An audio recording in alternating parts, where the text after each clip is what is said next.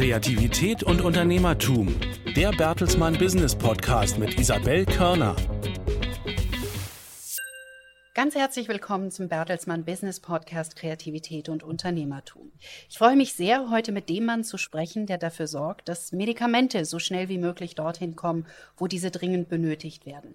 Dass Kleidung, die wir im Internet kaufen, für uns ganz bequem bis an die Haustür geliefert wird. Dass in Europa Spielekonsolen in den Handel kommen und dass Handys und SIM-Karten uns erreichen.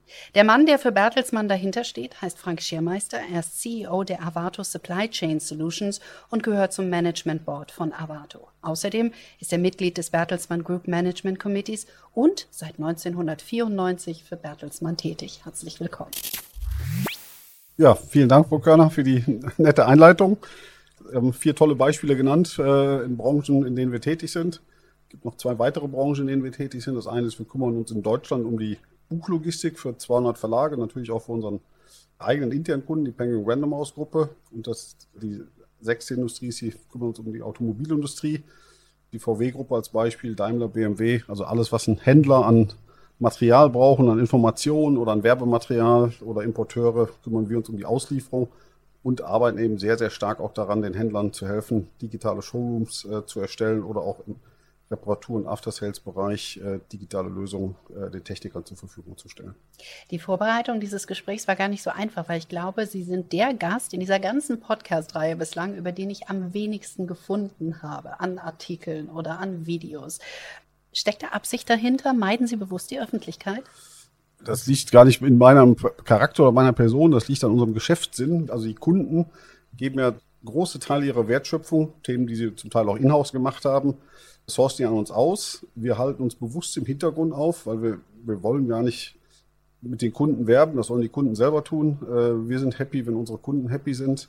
Wir hängen das nicht an die große Glocke, dass Kunden gegebenenfalls ganze Betreuung von Kanälen, ihr Online-Geschäft oder auch ihr Handelsgeschäft oder auch manchmal beide äh, Channels an uns outsourcen. Das ist bewusst, dass wir da sehr leise treten, weder dass einzelne Personen viel Marketing oder Werbung machen, noch investieren wir als Firma irgendwie übermäßig ins Marketing. Das würden Sie als großes Geheimnis eines Erfolges definieren auch? Äh, wir fahren damit sehr gut. Es hat einen gewissen Nachteil, definitiv, insbesondere auch was jetzt Employer Branding anbelangt. Ich rede gar nicht darum, dass uns Kunden nicht kennen. In den Segmenten, wo wir unterwegs sind, sind wir definitiv gut bekannt. Aber hinsichtlich Employer Branding manchmal oder auch in einigen Ländern, wo wir den definitiv als Erwartung äh, nicht allzu bekannt sind als potenzieller Arbeitgeber oder auch als potenzieller Lieferant, ist das an einer oder anderen Stelle ein Nachteil. Aber wir fahren damit an sich ganz gut dass wir da sehr leise treten und lassen eher Kunden über uns sprechen auf Veranstaltungen oder Events oder treten dann gemeinsam mit Kunden auf. Jetzt haben wir schon einen ersten Eindruck von Ihnen gewonnen und auch äh, von dem Unternehmen, für das Sie tätig sind. Einen zweiten Eindruck bekommen wir ja oft über die Dinge, die unsere Gesprächsgäste mitbringen. Wir bitten ja jeden Gast, etwas Persönliches mitzubringen, was große Bedeutung für die berufliche Entwicklung oder eben auch für Kreativität im Job hat. Was haben Sie uns mitgebracht? Ich habe ein äh, ja, so ein kleines Dreieck, das ist schade, dass man es nicht sehen kann, aus meinem Büro mitgebracht. Einfach nur ein Dreieck, ein rotes Dreieck mit einer Beleuchtung, wo dann dreimal das Wort Perform, Perform, Perform mit Ausrufezeichen dran steht. Und es hat eine sehr interessante Bewandtnis. Das ist ein Geschenk meiner Mitarbeiter nach einem der vielleicht anstrengendsten Microsoft-Projekte, die wir je machen durften. Und das spiegelt ein bisschen unser Slogan wieder. Wir haben nur eine Daseinsberechtigung, wenn wir die Dinge, und ich sage immer, do the ordinary things extraordinary well, wenn wir die Themen, die unsere Kunden an uns auslagern und outsourcen, wenn wir die wirklich sehr, sehr ordentlich machen, operativ gut abwickeln, kontinuierlich verbessern, unsere Mitarbeiter begeistern. Also wir müssen alle Dinge eigentlich immer ein bisschen besser machen, als der Kunde sie selber machen würde. Und das ist einfach nitty-gritty Details im Tagesgeschäft, nicht immer große Strategien und tolle Visionen. Äh, wir müssen einfach die Dinge im Tagesgeschäft und die Prozesse und die IT-Systeme ganz sauber im Griff haben. Das symbolisiert dieses Dreieck, wo viele, auch Mitarbeiter oft überrascht sind, wenn ich dann als CEO auch noch sehr im Detail mitspreche oder nachfrage oder nachbohre und auch kontinuierlich nachbohre. Aber das ist faktisch unsere Daseinsberechtigung, Fundament ist, dass wir die Kleinigkeiten und die Prozesse richtig im Griff haben. Und daher kommt dieses Perform-Dreieck. Ich stelle mir das sehr herausfordernd vor, in all diesen Details zu stecken, insbesondere als Chef, weil Sie einen, einen sehr großen Bereich verantworten. Sie sind über viele Länder hinweg tätig, Sie haben viele unterschiedliche Unternehmen, ganz, ganz viele unterschiedliche Produkte. Also wie schafft man es da im Detail zu bleiben? Also ich bin natürlich nicht in allen Details drin. Ich habe aber das Glück, Sie hatten es gerade gesagt, ich habe 1994 schon angefangen. Bin natürlich schon jetzt fast 26 Jahre im, im Unternehmen da waren wir viel, viel kleiner. Viele Geschäfte und Weiterentwicklungen, ob prozessual, ob Eintritt in neue Länder, ob hier oder da einen Zukauf von der Firma hat man natürlich dann selbst mitgemacht und kennt dadurch unglaublich viel, sowohl Projekte als auch Historie, als auch natürlich die handelnden Personen, was auch immer sehr wichtig ist. Dadurch fällt mir das leicht und dann bin ich auch vom Hintergrund der Ingenieur und komme selber aus der IT. Dadurch gibt es natürlich auch eine gewisse Detailverbundenheit und, und nicht nur über die Zahlen gucken. Die beiden Aspekte, glaube ich, ein bisschen Ausbildung plus 25 Jahre im Unternehmen hilft sehr. Ich habe es gesagt, ich bin sehr, sehr viel mit Microsoft unterwegs gewesen. Das ist halt einer der Kunden. Es gibt keinen anderen, der so, der aufs Detail pocht und auf jedes Detail pocht und jedem Paket, was nicht zugestellt wird, quasi eine Eskalation auslöst. Dadurch hat man es dann irgendwie irgendwann im Blut. Jetzt haben wir schon ein bisschen über Avato Supply Chain Solutions erfahren. Können wir noch ein bisschen detaillierter denjenigen beschreiben, die das Unternehmen nicht so gut kennen, was sie von Anfang bis Ende für ihre Kunden machen, in welchen Ländern, äh, mit welchen Partnern zusammen? Unser Schwerpunkt ist definitiv unser Geschäft. Wir sind am größten in Europa, schwerpunktmäßig in Deutschland, in Holland, in Polen, aber auch in England, Spanien, Italien und äh, auch in Russland seit über 20 Jahren unterwegs. Also Footprint ist definitiv Deutschland und Europa. Wir sind auch in, äh, seit über 20 Jahren in Amerika unterwegs. Gemessen an der Größe des Marktes ist das alles noch überschaubar. In Asien, muss man ganz klar sagen, sind wir sehr, sehr klein. Wir haben zwar eine Präsenz in Singapur und Shanghai und auch in Japan, aber arbeiten dort nicht für lokale Kunden, sondern ausschließlich für globale Kunden. Wenn es da für Intel oder Microsoft was zu tun gibt, äh, dann machen wir das mit, sind aber relativ klein in Asien. Was machen wir? Welche Dienstleistungen bringen wir für unsere Kunden? Wir nennen das Order-to-Cash-Lösung. Es gibt ja für die meisten Kunden zwei hauptsächliche Absatzkanäle, einmal den Handel und einmal direkt das Online-Geschäft. Im Idealfall bittet der Kunde uns, dass wir seine gesamte Wertschöpfungskette abbilden. Also wir bauen den Webshop, wir kümmern uns um die Logistik und Auslieferung, um die Retoure, um den Customer Service, sammeln auch das Geld ein von den Endkunden, managen die verschiedenen Transportmöglichkeiten, die es gibt in die verschiedenen Länder samt Retouren. Und das idealerweise für die B2B, also Handelsschiene, als auch für die B2C, äh, die Online-Schiene. Das ist im Prinzip mal grob unser Geschäftsmodell. Was noch wichtig ist, um uns vielleicht auch den Unterschied zu verstehen zwischen Avato Supply Chain Solutions und den großen Playern, der DRL oder der Ceva oder Kühn und Nagel. Wir kümmern uns nur um Logistikprozesse, die sehr nah am Endkunden sind. Wir kümmern uns nicht um Logistikprojekte, um zum Beispiel ein Automobilwerk zu versorgen oder um ein Werk zu versorgen, in dem Notebooks oder Handys hergestellt wird, um Komponenten anzuliefern, oder um reine B2B-Logistik zu machen für Baustellen oder Krankenhäuser. Das ist an sich nicht äh, unser Thema, sondern immer sehr, sehr nah am Endkunden. Das klingt nach wahnsinnigen komplexen Strukturen und Prozessen. Also wie strukturiert man diese Prozesse und diese Dienstleistungen, die Sie bieten? Wie managt man solche komplexen Prozesse?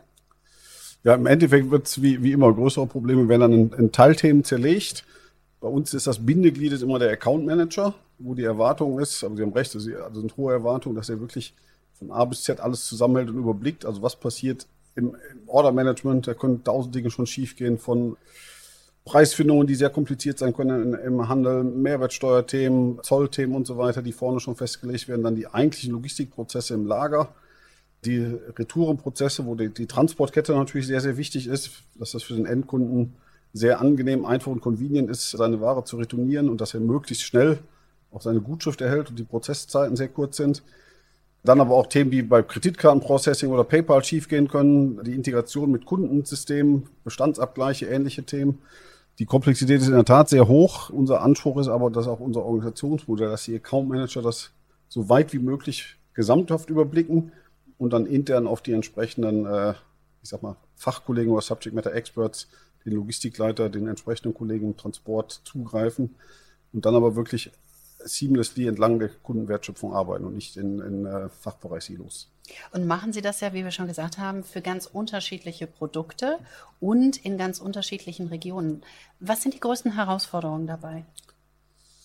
Die größte Herausforderung, wir sind groß geworden mit dem Slogan Customized Solutions. Wir haben eigentlich immer jedes Projekt fast neu aufgesetzt, also kundenindividuell aufgesetzt, wo es aber faktisch wir haben es übertrieben, wenn man ehrlich ist, an, an einigen Stellen. Weil der Grundprozess ist für Fashion-Kunde A und Fashion-Kunde B und Fashion-Kunde C faktisch identisch. Die Integration und Schnittstellen mit deren IT-Systemen ist natürlich unterschiedlich.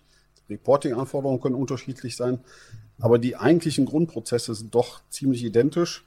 Das versuchen wir gerade mit einer sehr großen Bewegung, was natürlich auch einen Kulturwandel mit sich bringt, zu sagen, okay, es gibt Dinge, die können wir auch viel besser standardisieren. Das haben wir in der Vergangenheit nicht gemacht. Woran wir fest glauben, ist, dass es einen Unterschied gibt. Man kann natürlich High-Level sagen, ob du jetzt ein Telefon verschickst oder eine Spielekonsole oder ein Buch, ist alles, das irgendwie verschickst du einen Teil von A nach B. Die äh, Spezifika in den Industrien und bei den Ansprechpartnern, auch die Sprache und auch die unterschiedliche Bedeutung der Absatzkanäle ist aber doch sehr, sehr groß, dass wir uns wirklich nach Industrien organisiert haben, wo Themen gleich sind im Bereich Logistikplanung oder auch Transportmanagement. Da haben wir dann auch äh, Funktionen, die über alle Industrien arbeiten, aber die eigentlichen Themen, die Kunden verstehen, den Markt des Kunden verstehen, Vertrieb in der jeweiligen Branche, das ist dann definitiv je Industrie organisiert. Nun hat sich ja gerade in den letzten Jahren ganz viel technologisch verändert. Sie sagten, Sie kommen aus dem IT-Bereich auch. Gerade da ist der Fortschritt ja enorm. Wie haben sich die Ketten und die Prozesse verändert durch neue technologische Möglichkeiten? Also die größten Änderungen, die es definitiv gibt, sind zweierlei. Das eine ist die, erstmal die Anforderungen des Kunden. Die Kunden verlangen immer mehr Transparenz. Beides, sowohl unsere Brands und Retailer als auch jetzt einfach der Endkunde, für den wir gemeinsam tätig sind mit, mit den Brands.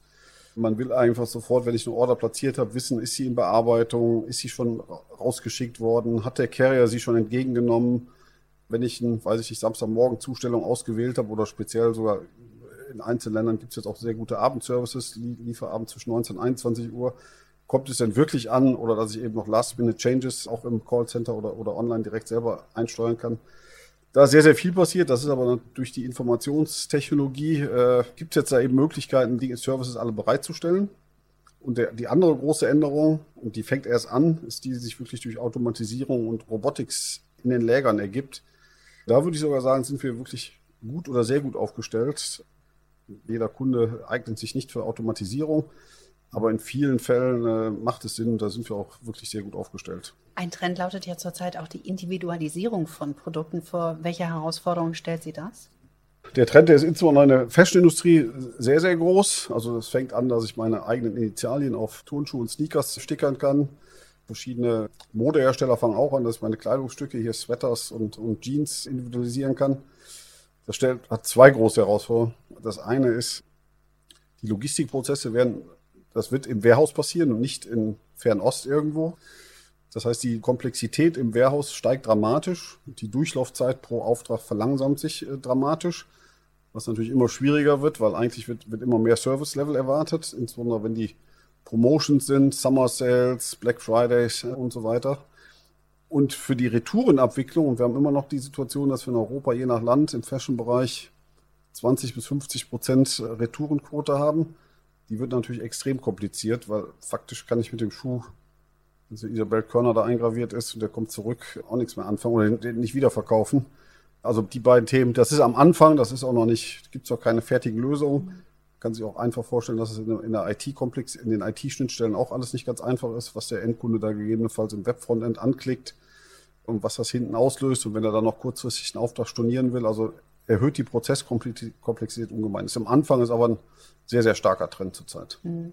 Den gibt es auch im Kleinen schon im, im Beauty-Bereich, also dass ich ein Foto hochladen kann und meine Nivea-Cremedose, mein eigenes Bild sehe oder das Bild von meinem Freund oder meinen Kindern oder ich kann bei Douglas im Hochpreissegment meine, meine Parfüms äh, individualisieren mit meinem Namen oder irgendeinen Gruß drauf eingravieren lassen auf die Gläser, auf das Glas von der Verpackung. Das gibt schon, ist prozentual alles noch gering. Wir sehen das aber bei den Beispielen, die schon live sind, dass die Prozesskomplexität wirklich stark zunimmt. Ne? Mhm. Und ein anderes Thema, was da natürlich eine Rolle spielt, auch bei den ganzen Retouren, ist das Thema Nachhaltigkeit. Genau, das Thema, ich glaube, das mag auch das vielleicht irgendwann dazu führen, dass es anders gelöst wird. Heute ist es fast bei allen Brands so, dass die Retouren sind ja für den Endkunden für umsonst. Äh, das heißt, ich kann ja erstmal, ich sag mal, faktisch auf Teufel komm raus bestellen, verschiedenste Farben, verschiedene Größen. Und das hätte ich gerne auch mal geguckt, vielleicht ist das ja toll. Äh, und schick's zurück, wieder Kartonage, wieder Transport. Und zum Teil auch nicht mehr verwendbar oder wiederverkaufbar. Zum Teil nicht wiederverwendbar. Manche Sachen werden dann wirklich auch, entweder gehen die raus als Spende für Charity, zum Teil werden sie auch wirklich verschrottet. Oder auch der Verkehr, der im Prinzip entsteht durch die ganzen Zustellungen und Abholungen von den Retouren oder von den E-Commerce-Lieferungen, da wird äh, mehr und mehr Druck entstehen. Gegenläufig ist natürlich die Kundenerwartung. Jeder meint ja am besten noch, ich brauche, wenn nicht Next-Day-Delivery, vielleicht sogar auch Same-Day-Delivery der Spannungsbogen zurzeit ist recht groß zwischen äh, arbeite ökologisch und nachhaltig versus erhöhe den Service-Level immer weiter, sowohl für die Zustellung als auch für mögliche Retouren. Über das Thema nachhaltig wollte ich gleich auch nochmal im Detail sprechen. Erst möchte ich nochmal einen Moment im Lager sozusagen bleiben. Welche mhm. Rolle spielt künstliche Intelligenz inzwischen dort? Das fängt erst äh, langsam an. Also es ist definitiv äh, nicht so, dass die künstliche Intelligenz uns jetzt schon fest in der Umklammerung hat. Äh, ist auch bei Wettbewerbern nicht so. Es gibt aber viele Prozesse, die sind eben äh, historisch gewachsen, laufen schon immer so. Die könnte man mit Machine Learning und künstlicher Intelligenz definitiv viel, viel besser machen. Ich mache mal zwei, zwei einfache Beispiele. Das eine Thema, wenn heute eine Retoure zurückkommt, es kommt eine Spielekonsole zurück oder ein Notebook, muss ja erstmal geprüft werden, ist die Retoure legitim? Welches Gerät kommt da überhaupt aus zurück? Ist das noch in Garantie oder außerhalb der Garantie? Welche Seriennummern ist das? Ist das, weiß ich, 265 Kilobyte Speicher oder 512? All die Themen. Das läuft heute alles irgendwie per Hand. Da scannt einer die Maschine ab, dann läuft das gegen irgendwelche Systeme, dann kriegt er ein Display vorgeschlagen, dann soll er selber beurteilen, hm, okay, ist eigentlich noch wie Neuware. Es gibt ja auch Neuware, die retourniert wird, weil sie einfach nicht verkauft wurde. Clean the shelf und die ganze Ware wird zurückgeholt von den Retail Stores. Äh, es gibt Ware, die ist eigentlich neu, da ist vielleicht außen nur die Folie leicht verkratzt, wo man eigentlich sagen könnte, hm, eigentlich ist es neu, der, der es kauft, macht sie sowieso ab oder wir könnten sie auch neu folieren im Lager, äh, wenn der Hersteller Wert drauf legt. Solche Themen könnte man heute mit künstlicher Intelligenz und mit Image Recognition kann man die voll automatisieren. Es gäbe eine Straße, die Pakete werden vom Roboter aufgemacht, es wird alles automatisch gescannt und fotografiert. Und auch das System kann mit einer viel besseren Genauigkeit als der Mitarbeiter festlegen, gegen Bilddatenbank, okay, das Produkt ist komplett wiederverkaufsfähig, also brauchst gar nichts machen oder hier bitte eine kleine Aufarbeitung machen, direkt in den Kanal gehen oder ist komplett beschädigt, bitte, bitte äh, scrappen oder als viertes auch vielleicht zum Reparateur schicken. An solchen Projekten arbeiten wir gerade mit, mit äh, Partnern, das muss man ganz klar sagen, in dem, in dem oder in den Geschäften, die wir heute machen, haben wir die Intelligenz, sowohl die IT-Systemintelligenz als auch unsere Automatisierungsintelligenz, die haben wir bei uns im, in den Teams verankert. Um jetzt solche Projekte und das Know-how aufzubauen, das kriegen wir organisch oder in-house nicht hin. Da sind wir auf Partner angewiesen. Das ist ein Beispiel. Ein anderes Beispiel ist, wenn man einen großen, große Kunden nimmt, die zum Teil 30, 40 oder 50.000 Paletten bei uns lagern, mal den größten Parfümhersteller der Welt, den wir in Europa als Kunden haben, allein die Produkte zu zählen, heißt für uns heute, dass wir drei Tage das Warehouse schließen und nicht ausliefern können. Das geht auch, dass ich eine Drohne habe, die da durchfliegt, am besten jeden Abend durchfliegt. Und am nächsten Morgen sehe ich nur einen Differenzenreport und kann die zwei oder drei Problemfälle direkt klären und mache nicht einmal im Jahr irgendwie die Bude zu. Das dritte Beispiel für künstliche Intelligenz ist, wie finde ich eigentlich den optimalen Punkt, das Beispiel Europa, es kommt von allen möglichen europäischen Retailern die Aufträge. Unsere Brands haben mit ihren äh, Retailern Service Level vereinbart. Die haben wir natürlich auch in unserem System. Wie kriege ich jetzt die optimale Balance hin, dass ich minimalen Mitarbeitereinsatz habe, trotzdem aber die äh, Cut-off-Zeiten der Carrier irgendwie treffe? Das läuft heute sehr traditionell. Im Excel-Sheet machen das die entsprechenden Standortleiter für sich. Das kann ich über Machine Learning viel, viel besser machen, wenn ich genau weiß, ich kenne die Abverkaufszahlen der letzten Tage und Wochen. Ich kenne gegebenenfalls habe ich on top den Forecast der Kunden. Ich kenne die Verweilzeiten in den einzigen Bereichen. Das kann das System viel, viel besser, könnte die äh, Mitarbeitereinsatzplanung für uns machen, als, als wir das heute machen. Wenn wir da 5, 6 Prozent sparen können, mal als Beispiel, sind das für uns natürlich jedes Jahr schon äh, substanzielle Millionenbeträge. Langfristig bedeutet das, welche Rollen für den Mensch noch in der Fabrik oder in der Lagerhalle neben künstlicher Intelligenz und neben Robotern und wie bereiten Sie Ihre Mannschaft darauf vor? Wir haben also wir haben definitiv gar keine Sorge, dass das jetzt irgendwie zu einer Verdrängung führt oder dass wir dann irgendwie drei Jahren sagen, wir haben große große Sozialpläne äh, vor uns. Das ist überhaupt nicht der Fall. Aktuell ist genau das Gegenteil der Fall. Wir kriegen die Mitarbeiter, die wir brauchen, gar nicht. Äh, das geht über alle Funktionen. Das äh, gilt für IT-Spezialisten, für, für Manager von großen Standorten, Kundenmanager, aber auch für Mitarbeiter, die einfach wirklich den Nachschub fahren, Stapler fahren, verladen. Also wir glauben, äh, und es wird auch nicht weggehen. Es gibt so viele Tätigkeiten, die nicht automatisierbar sind. Beispiel äh, Value-Added Services für Retailer, wo Retailer darauf bestehen, auf spezielle Labels und so weiter. Die Themen werden nicht weggehen. Es wird sich das Profil ändern in dem Sinne, dass wir die Mitarbeiter noch mehr können müssen, insbesondere die Spezialisten, äh, weil die Anforderung, die, die Komplexität steigt. Aber es wird nicht jetzt kommen, dass wenn wir heute irgendwo 100 Arbeitsplätze haben, glauben wir in drei Jahren nur noch, weiß nicht, 30 oder 40. Das gehen wir definitiv nicht von aus. Wie schwierig ist es, die Spezialisten für Avato zu gewinnen? Es ist wirklich schwierig. Wir stehen natürlich im Wettbewerb nicht nur zu Wettbewerbern von uns, natürlich auch zu, zu unseren eigenen Kunden, die die, die gleichen äh, Kollegen suchen. Es ist definitiv schwer. Ne? Vor drei, vier, fünf Jahren war es immer schon schwierig im IT-Bereich, war es immer schon schwierig, ich sag mal, Spezialthemen wie vielleicht Export oder Zoll-Know-how. Inzwischen ist es aber ein, für jegliche Backoffice-Tätigkeiten, also die Besetzung von Stellen, wir brauchen nur gucken, ich will die Zahlen jetzt hier nicht, nicht im Detail nennen, aber wenn man anguckt, wenn vor fünf Jahren sich auf eine Stelle 100 Kollegen beworben haben, dann haben wir, ich sag mal ein Beispiel, haben wir 50 ein Angebot gemacht und dann haben 40 zugesagt. Also heute bewerben sich viel weniger als 100 und wir machen auch weniger ein Angebot und von denen, die wir ein Angebot machen, nehmen es auch noch weniger an. Also der Funnel im Gesamtprozess, der ist definitiv für uns herausfordernder geworden. Der Aufwand, offene Stellen zu besetzen, ist größer geworden. Dem begegnen wir von allen möglichen Seiten. Nicht nur, dass wir unsere USPs wirklich versuchen, sehr klar herauszustellen. Es ist einfach für viele auch hochinteressant für solche Top-Brands, ob Sony, PlayStation, Microsoft, Deutsche Telekom, Esprit, wie sie alle heißen, zu arbeiten. Das ist sehr, sehr, sehr abwechslungsreich. Also man muss eben nicht zwingend fünf, sechs Jahre äh, für ein Geschäft oder ein Kunden unterwegs sein. Und das andere, wir versuchen alle Möglichkeiten, die es im digitalen Umfeld für Employer Branding und Hiring gibt, zu nutzen. Das fängt bei Early Bird Apps an, wo Mitarbeiter auch von uns dann äh, Vermittlungsprämien kriegen, wenn sie aus ihrem Netzwerk, Bekanntenkreis, Freundeskreis sich Leute auf Stellen bewerben. Das ist alles ähm, App-basiert. Da gibt's äh, andere Themen, die eine Onboarding-App, also wenn wir Mitarbeiter treffen und ansprechen, dass die quasi schon bis vor die ihren ersten Arbeitstag haben, permanent mit uns in Kontakt treten, auch kleine Podcasts sehen von Managern oder äh, genau wissen, wenn ich am ersten Tag ankomme, das, das erwartet mich da, das ist mein Chef. Also wir versuchen da sehr, sehr viel, aber es ist eins unserer größten Herausforderungen für das Wachstum äh, weiter zu gewährleisten, ist wirklich die Rekrutierung und auch natürlich die Retention, das Retention der Mitarbeiter, weil auch die, die da sind, werden halt über die Social Media, LinkedIn und andere halt permanent angesprochen, äh, mhm. ob sie nicht mal was anderes machen wollen. Ne? Wo finden Sie denn Talente und welche Rolle spielt Deutschland dabei? Wir finden, Deutschland ist halt immer noch unser größtes Land, wobei die anderen Länder umsatzmäßig die Anteile steigen signifikant, insbesondere in Polen und, und Holland oder auch, auch Türkei und USA. Äh, in der Regel muss man sagen, ist unser Karriereweg, dass wir die äh, jungen Leute von der, von der Uni rekrutieren und dann selber entwickeln und ausbilden. Äh, das ist eigentlich unser Hauptwachstumspfad. Es ist eher die Ausnahme, dass wir wirklich Senioren von, äh, von Wettbewerbern oder von Kunden einstellen und in Führungspositionen äh, etablieren. Der normale Weg ist, dass wir äh, junge Kollegen einstellen, die da die Freiheitsgrade auch genießen, das kalte Wasser springen und, die, und bereits oder auch das gut finden, die Chancen zu nutzen. Ne? Wir haben eben keine festen Karrierepfade oder irgendwie Programme, dass man sagt, wenn du das zwei Jahre machst und das zwei Jahre, dann wartet äh, Position XY. Das, das gibt es eigentlich nicht. Äh, Haupt, Hauptrekrutierungsweg ist wirklich äh, von, von, Universitäten direkt. Mhm. Sie haben ja ganz viel den Endkunden immer wieder erwähnt ja. in diesem Gespräch natürlich. Was wissen Sie eigentlich über den Endkunden?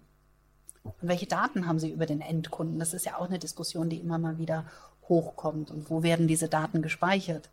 Also wir haben sehr, sehr genaues Tracking natürlich heute durch die ganze Technologien, wie ein Endkunde sich auf Webseiten verhält, auf welchen Seiten, äh, Landing Pages, Product Detail Pages, wie lange verweilt, wann gegebenenfalls Kaufprozesse abgebrochen werden. Erst bei Eingabe von persönlichen Daten im, im Checkout-Funnel. Das wird alles sehr, sehr, sehr, sehr genau getrackt. Äh, und auch das Retourenverhalten, äh, was je nach Endkundenprofil äh, durchaus sehr unterschiedlich ist. Ähm, das ist auch ein Thema. Mit den Daten kann man, wenn man jetzt gewisse äh, Machine Learning Algorithmen anwenden würde, noch viel, viel mehr machen, die dann eben Muster und Pattern erkennen, die man so nicht erkennen kann mit dem Auge oder mit, mit irgendwelchen Excel-Auswertungen. Äh, aber wir wissen extrem viel, äh, was die Endkunden, wann die bestellen, wie die auf Promotions reagieren und, und auch wie, wie, was halt in der Fashion-Industrie sehr, sehr wichtig ist, wie das Retourenverhalten dann sein wird. Und wo landen diese Daten letztendlich? Die Daten gehören, das ist ganz wichtig, die gehören unseren Kunden, die gehören nicht uns. Äh, wir arbeiten äh, ja on, on behalf äh, der, der, der Brands. Und dann liegt das halt auch am jeweiligen Kundenverhältnis. Wer kümmert sich jetzt eigentlich um die Empfehlungen, Analytics, zum Teil machen sie Kunden selbst, zum Teil wir. Es gibt auch Modelle, wo es, äh, gemischte Teams sind. Aber das ist ganz wichtig zu erwähnen, die Daten, die gehören nicht uns, die Daten gehören den Kunden. Wir können die also nicht weiterverkaufen oder, oder äh, selber was mit den Daten machen. Als ich mich auf dieses Gespräch vorbereitet habe, sagte ein Gesprächspartner, Frank Schirmeister ist Unternehmer durch und durch. Was war die mutigste unternehmerische Entscheidung, die Sie bislang getroffen haben? Äh, die aller, ja, es gab, gab ein paar, aber die allermutigste war, wir hatten äh, die Chance vor, wie war das, vor drei Jahren äh, für Microsoft global die Supply Chain äh, zu machen, was äh, das Projekt war ursprünglich anders geplant. Der Scope des Projektes war, helf, also aus Microsoft Sicht bitte Erwartung, ähm, helfe mir und sei mein, mein Supply Chain Partner für, in den USA für die Ostküste. Das war für uns schon alleine ein großer Stretch. Ich hatte es vorhin gesagt, wir sind in den USA eine mittelgroße Firma. Ähm, das war schon groß. Dann hat sich der Scope radikal geändert. Die haben gesagt, ja, das geht gar nicht. Du musst weltweit das bitte tun. Du musst auch USA die Westküste machen und du musst auch Europa machen und du musst auch Asien machen. Aber der, es muss alles innerhalb von sechs Monaten äh, live gehen. Und, oder sieben Monaten. Haben Sie erstmal äh, geschluckt. Das, ja, das war eine Riesendiskussion, also mit mir selbst, aber dann natürlich auch mit, A, mit meinen Kollegen, aber dann natürlich auch mit den, mit den, mit den, äh, mit Bertelsmann, ob wir das tun sollen, weil wenn das scheitert, das Risiko ist halt dann doch sehr groß. Äh, Microsoft ist seit 15 Jahren der größte Kunde von Avato, also über, über alle äh, Solution Groups. Und Microsoft ist dann auch no regret. Also wenn man so ein Projekt nicht hinkriegt, äh, dann werden die anderen Geschäfte, die gar nichts dafür können, die verliert man dann automatisch auch innerhalb von einem Jahr oder vielleicht maximal zwei Jahren.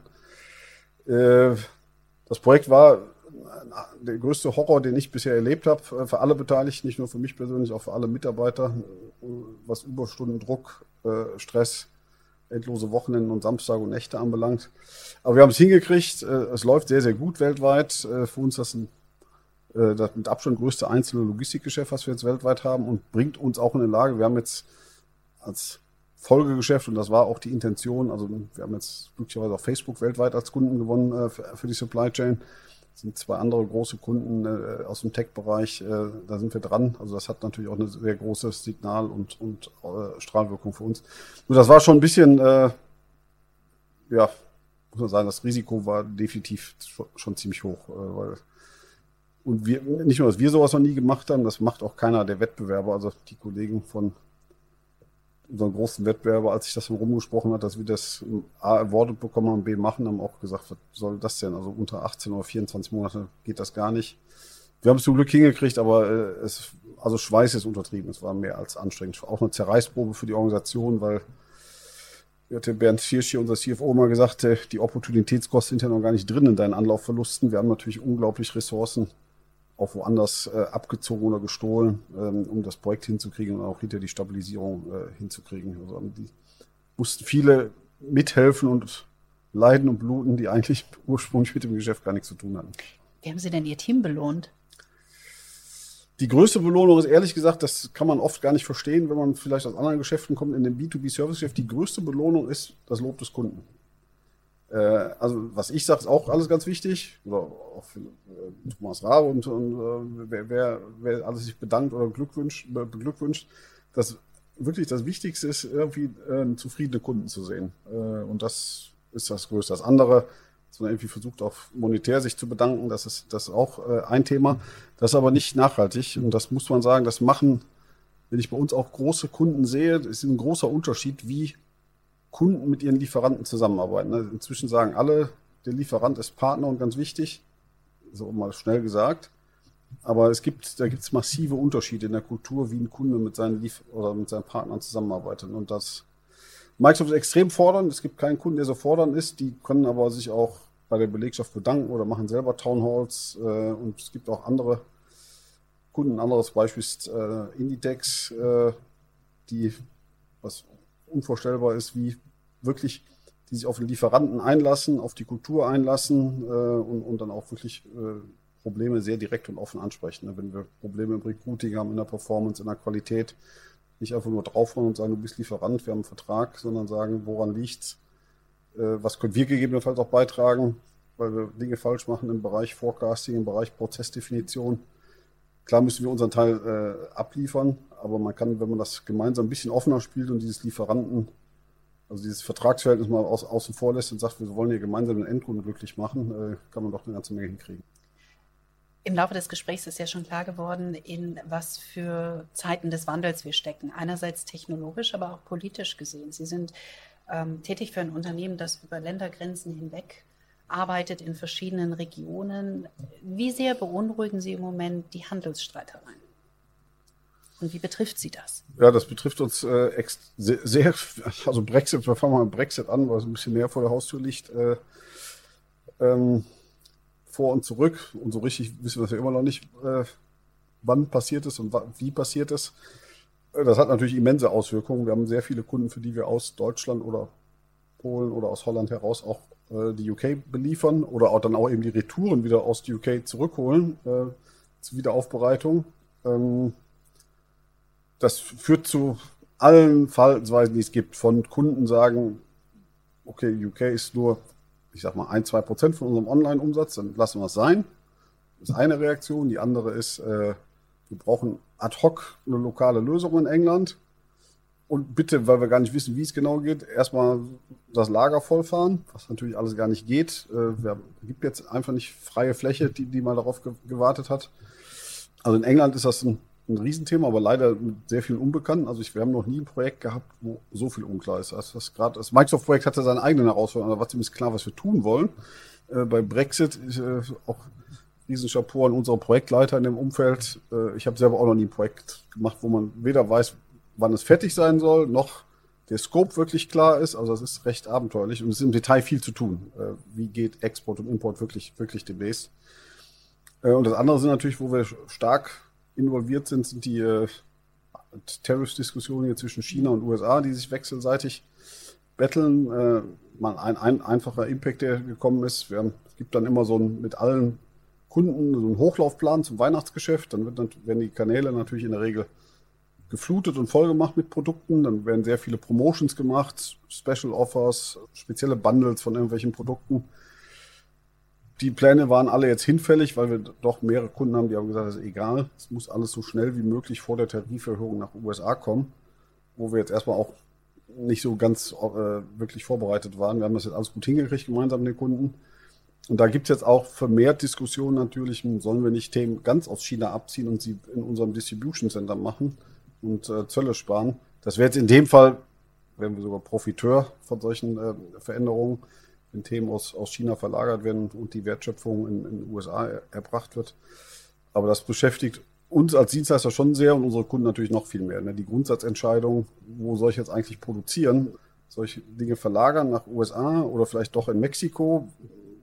Weiß man noch nicht, ob Mexiko demnächst die gleiche Diskussion losgeht wie mit China. Also auf Kundenseite ist die Verunsicherung und Unklarheit äh, immens, äh, wie jetzt was den Warenstrom anbelangt. Ne? Dann kommen wir zum Schluss noch zu einer weiteren Herausforderung, über die wir schon ganz kurz gesprochen haben, nämlich das Thema Nachhaltigkeit. Auch Endkunden werden hier zunehmend sensibel, was diese Thematik angeht. Was können Sie als Avato Supply Chain Solutions dazu beitragen und wie versuchen Sie, Ihren eigenen Unternehmensbereich nachhaltiger aufzustellen? Also wir haben ja äh, zwei, zwei Themen. Das eine ist im Prinzip wirklich unser eigener Energieverbrauch in unseren Operations. Ähm, da machen wir eine ganze Menge. Das fängt an von, äh, weiß ich, automatische Lichtabschaltung, komplett, äh, wo es noch nicht äh, passiert ist, umstellen auf LED-Beleuchtung. Solaranlagen, wenn es die baulichen Gegebenheiten zulassen, dass wir die auf den Dächern nachrüsten können, ähm, dass wir das machen. Und dann gibt es den zweiten großen Aspekt, der ist im Prinzip das ganze Thema Verbrauchsmaterial. Also es wird ist doch relativ erheblich, was an Verpackungsmaterial oder an Folienmaterial und so weiter in, in der Logistik äh, verbraucht wird. Da muss man aber dann auch ehrlich sein, das können wir gar nicht alleine entscheiden, weil da redet immer Marketing mit äh, auf Kundenseite. Da gibt es dann äh, Vorschläge. Im Extremfall, und es gibt ja auch Beispiele, wo es ist, wo es gar kein Papier mehr gibt und auch wirklich mit minimal wenig äh, Verpackung gearbeitet wird. Es gibt aber auch den anderen Extremfall, wo es A einen Karton gibt, wo sehr viel Luft drin ist. B gibt es dann in dem Karton noch viel Füllmaterial. Gibt es auch beide Varianten. Die einen sagen unbedingt, da muss Papier rein, das ist wiederverwendbar. Die anderen machen da diese Luftpolster rein. Und noch vier Zettel rein, ein Retourenlabel, ein Lieferschein, eine Rechnung, alles ausgedruckt, was und der Kunde sagt dann, was soll ich mit all dem Kram? Genau, der Kunde sortiert am, am besten auch noch ein paar, am besten auch noch ein paar Flyer rein spendieren. Also ich kann ja, kriege vom Brand A ein Paket und Brand B und C schießen auch noch Flyer rein, äh, Werbung oder Promotions. Und der, wenn es an mir ginge, wäre das alles sehr einfach und lean. Es gibt überhaupt keine, also man könnte die Kartons wirklich so zuschneiden, das geht heute von der Technik, dass ich die quasi fast ohne Luft verschicke. Der wird einfach, äh, was auch im Transport natürlich dann viel einspart. Ich kriege dann vielleicht anstatt 400 Pakete auf, auf einen äh, Sprinter, kriege ich dann eben auch 700 oder 800 Pakete drauf. Äh, habe natürlich auch viel weniger Kartonage verbraucht. Und das Paperwork könnte eigentlich auch alles wegfallen. Das geht heute alles elektronisch. Ist aber jeder Kunde sehr unterschiedlich äh, drauf. Ne? Aber es, allein das Beispiel, dass es auch den äh, Zielzustand auch schon tatsächlich gibt, in Klammern ist nicht die Regel, minimalste Kartonage und kein Paperwork. Es ist möglich, aber es ist noch, noch ein Weg. Aber ich denke, dass es da, dahin gehen wird. Und über E-Commerce kommen wir jetzt zur letzten Frage. Was hat Frank Schiermeister zuletzt stationär gekauft? Ähm, ich habe vor zwei Wochen unsere Tochter zur Highschool nach Santa Barbara gebracht und da waren wir tatsächlich bei Target und haben ihr Dorm ausgestattet mit Teppich, Bettzeug, äh, alles, was man so, äh, so braucht als, als äh, junge Studentin oder Studentin. Ne? Ich ist ja noch in, macht die Abi in den USA. Also alles, was, was man da braucht, bisschen ja, Lichterketten, Teppich, Bettzeug, das Apartment, also nicht Apartment, um dieses Dorm da in, in, in der Schule einzurichten. Klingt nach einem wunderbaren Vater-Tochter-Tag. Ja, war ein Traum. Vielen Dank. Ja, gerne. In der nächsten Folge sprechen wir mit Madeleine McIntosh. Sie ist CEO von Penguin Random House US und Mitglied des Bertelsmann Group Management Committees. Sie erzählt uns, wie die Einführung von E-Books den Buchmarkt verändert hat, warum Bücher für die Jugend aber unverändert wichtig sind und sie spricht auch darüber, wie ein Buch zum Bestseller wird. Bis dahin, wir freuen uns auf euch. Kreativität und Unternehmertum. Der Bertelsmann Business Podcast mit Isabel Körner. Alle zwei Wochen neu auf bertelsmann.de und Audio Now.